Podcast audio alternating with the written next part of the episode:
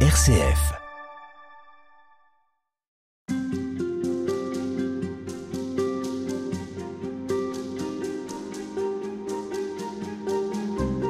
Et on poursuit toute cette semaine la découverte de Saint Paul, mais surtout comment est-ce qu'il a pu évangéliser? C'est une question qui vous a particulièrement intéressé, Jean-Michel Poffet. Bonjour. Bonjour Madeleine. Vous êtes frère dominicain et vous vous êtes intéressé à la façon dont s'est constituée cette communauté, on pourrait dire une fraternité. Comment est-ce que Saint Paul a réussi à partir de plusieurs personnes paganistes, séduits peut-être par plusieurs dieux, à les rassembler et exprimer la joie de croire au Christ. Je vais peut-être vous étonner, mais je dirais que c'est par son humilité. Or, c'est pas exactement l'image que nous avons de Paul qui passe pour une espèce de, de enfin, de grand rabbin, de docteur, euh, et puis assez porté sur une attitude de supériorité. Quand il se présente lui-même dans la lettre aux Philippiens, il dit mais j'aurais bien des raisons de me vanter, moi et plus que les autres, n'est-ce pas? Euh, Circoncis le huitième jour de la lignée d'Israël, de la petite tribu de Benjamin, mais hébreu, fils d'hébreu. Quant à la loi, un pharisien, quant aux ailes, un persécuteur de l'Église et un homme irréprochable. C'est pas particulièrement euh, humble. C'est vrai qu'il laisse l'image d'un homme assez arrogant. Voilà. Or, c'était le Paul d'avant. Et il peut être fier parce qu'il est fier de l'héritage d'Israël. Le problème avec les pharisiens, on le voit dans l'Évangile, c'est qu'ils en sont tellement fiers qu'ils finissent par dire à Dieu que le Seigneur a quand même de la chance de les connaître, si vous voulez. voilà. Donc, on préfère quand même euh, Jésus qui dit, c'est le publicain qui dit, Seigneur, moi j'ai besoin de toi, qui s'en retourne euh, pardonner. Est-ce que vous voulez dire que le Paul qu'on perçoit à travers ces lettres n'est pas celui qui a justement euh, si, si, rassemblé la communauté? Il y a les deux. Paul dit, vous connaissez mon attitude dans le judaïsme, je surpassais tous les, tenants de la tradition, etc. Je les surpassais tous. Mais quand il plut à Dieu de révéler en moi son Fils, aussitôt, et c'est un autre homme qui naît. Cet homme, sûr de lui, sûr de sa vérité, comment voulez-vous qu'il soit artisan de communion en étant dans une poursuite de sainteté aussi solitaire? Pour en faire un homme solidaire, il fallait que le Christ rabote un petit peu ce qu'il y avait de trop en lui et qu'il en fasse un homme de communion. Et c'est comme ça que Paul écrira dans la première lettre à, Timothée, il m'a été fait miséricorde à moi le premier. À partir de ce moment-là, il peut aller vers les autres, y compris vers des non-juifs, pour leur dire, vous êtes aussi les bien-aimés de Dieu, parce que vous faites l'expérience que moi-même j'ai fait. Laissez aimer. Quels sont les signes justement qui vous, vous permettent de dire qu'il fait véritablement preuve d'une humilité? Alors, par exemple, dès l'intitulé de cette première lettre, l'adresse, Paul, Sylvain et Timothée, il n'arbore pas son titre d'apôtre. Il le fera après quand il aura été attaqué. Parce que on lui dira à Jérusalem, dis donc, toi tu n'as pas connu Jésus, alors viens tout petit peu te mettre à notre école. Et Paul dira, non, non, ma vocation, je la tiens directement du Christ. Il les appelle ensuite frères. Ça a l'air de rien. Aujourd'hui, c'est un langage ecclésiastique atténué. Mais quand un juif vient dire à des gens qui ne le sont pas, les appelle frères et sœurs, hein, et que ça reflète la qualité des relations humaines entre eux. C'est donc un homme de communion. Ensuite, Paul, Sylvain et Timothée, ces trois qui écrivent la lettre, toute la lettre est en nous. C'est manifestement, même si c'est Paul qui la dicte de temps en temps, il y a son jeu qui ressort. Moi-même, Paul, j'ai voulu venir chez vous à plusieurs reprises, mais toute la lettre est en nous. C'est donc une petite fraternité apostolique qui engendre la communion autour d'eux. C'est ce que Jésus avait demandé aux disciples, allez deux par deux pour prêcher l'évangile. Hein. Euh, c'est la communion qui engendre la communion.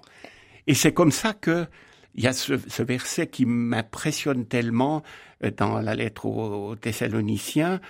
Euh, nous aurions pu nous imposer comme apôtres du Christ parce que nous avons un évangile de vérité. Nous ne devons pas le, comment le, mettre à la sauce du moment pour mieux passer. Si je tentais de plaire aux hommes, je serais plus serviteur du Christ. Mais précisément pour faire passer cet évangile-là, qu'est-ce qu'il va faire? Cesser d'être autoritaire et de devenir, vous savez, toujours mon, vous savez de Paul, sept fois dans la lettre, pour une expérience. Vous savez comment nous nous sommes comportés au milieu de vous et pour vous. C'est plus au-dessus. Au milieu de vous pour vous. Et ce faisant, Paul fait écho à une parole de Jésus. C'est très rare chez lui. Il n'a pas connu Jésus. Il n'y a que pour le mariage et l'Eucharistie qui cite explicitement des paroles de Jésus. Mais là, c'est quand même ce que Jésus disait aux apôtres euh, au soir du jeudi saint, c'est au chapitre 22 de Saint Luc, quand le soir du jeudi saint, écoutez bien, il vient de leur partager son corps et son sein et de leur annoncer qu'il va mourir et donner sa vie pour eux. De quoi discute-t-il entre eux Savoir qui est-elle plus grand? La crise a commencé assez tôt quand même dans l'Église, hein, la quête du pouvoir. Et Jésus leur répond, qui est le plus grand, celui qui est à table ou celui qui sert? Je suis moi au milieu de vous comme celui qui sert. Et c'est cela que maintenant Paul vit. Donc il y a quand même un changement entre l'homme qui disait moi irréprochable et au-dessus, et maintenant il dit au milieu de vous, pour vous, et il appelle frère des gens qui sont pas juifs. On lui a un peu familièrement dit, Jésus l'a reprogrammé et lui a changé le disque dur, si vous voulez.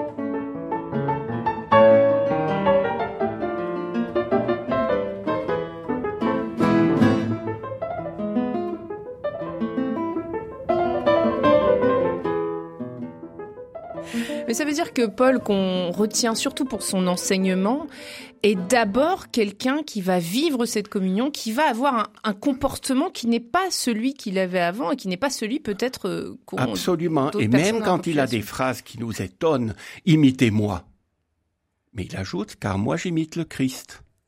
N'est-ce pas? Aussi vrai que la vérité du Christ est en moi. Alors si vous séparez ça, on dit pour qui il se prend? Hum. Mais dit si, si parce qu'il a été refaçonné par le Christ, et ensuite, euh, se faisant serviteur des communautés, eh bien, il engendre la communion. D'ailleurs, on peut penser ce qu'on veut, mais partant d'Antioche et jusqu'à Rome, il a parsemé l'Asie mineure euh, et ensuite jusqu'à Rome de communautés chrétiennes.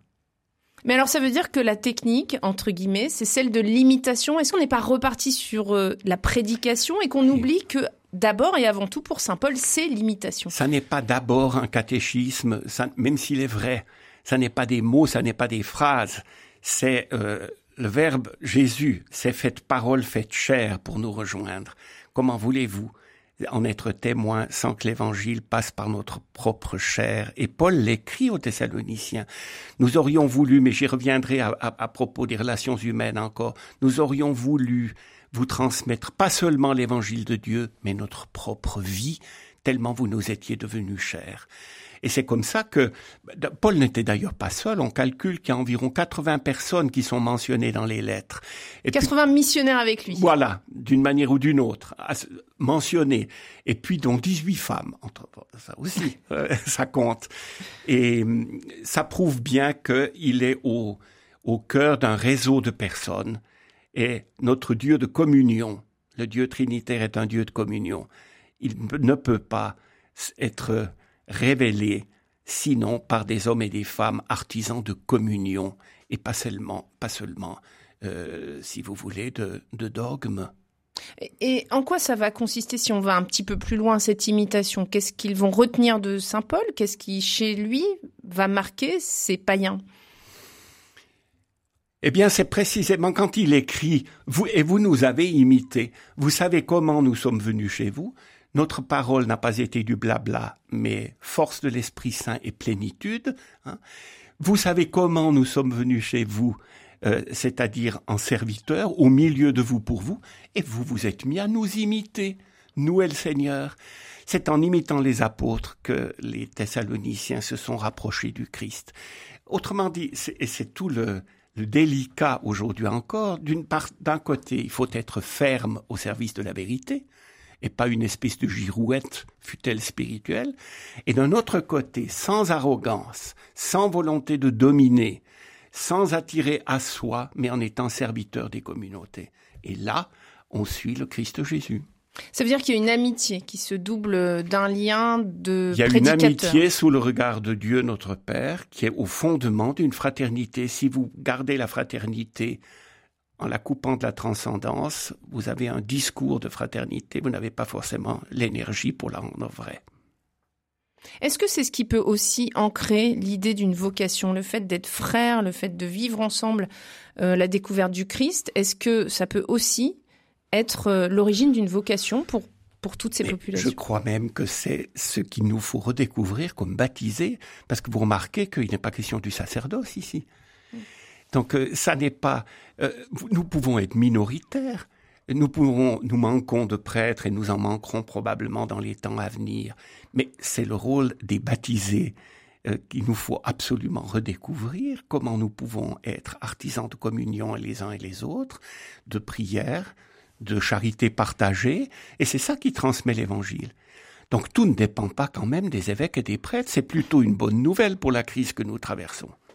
Alors justement, qu'est-ce qu'on pourrait retenir aujourd'hui de ce que l'on vient de dire sur à la fois la communauté, sur ses frères bien-aimés, l'amitié, sur le fait aussi que Saint Paul fait preuve d'humilité, qu'il écoute la communauté qu'il rencontre et que cette communauté est diverse. Qu'est-ce qu'on peut déjà en retenir à mi-chemin, je dirais, dans cette émission?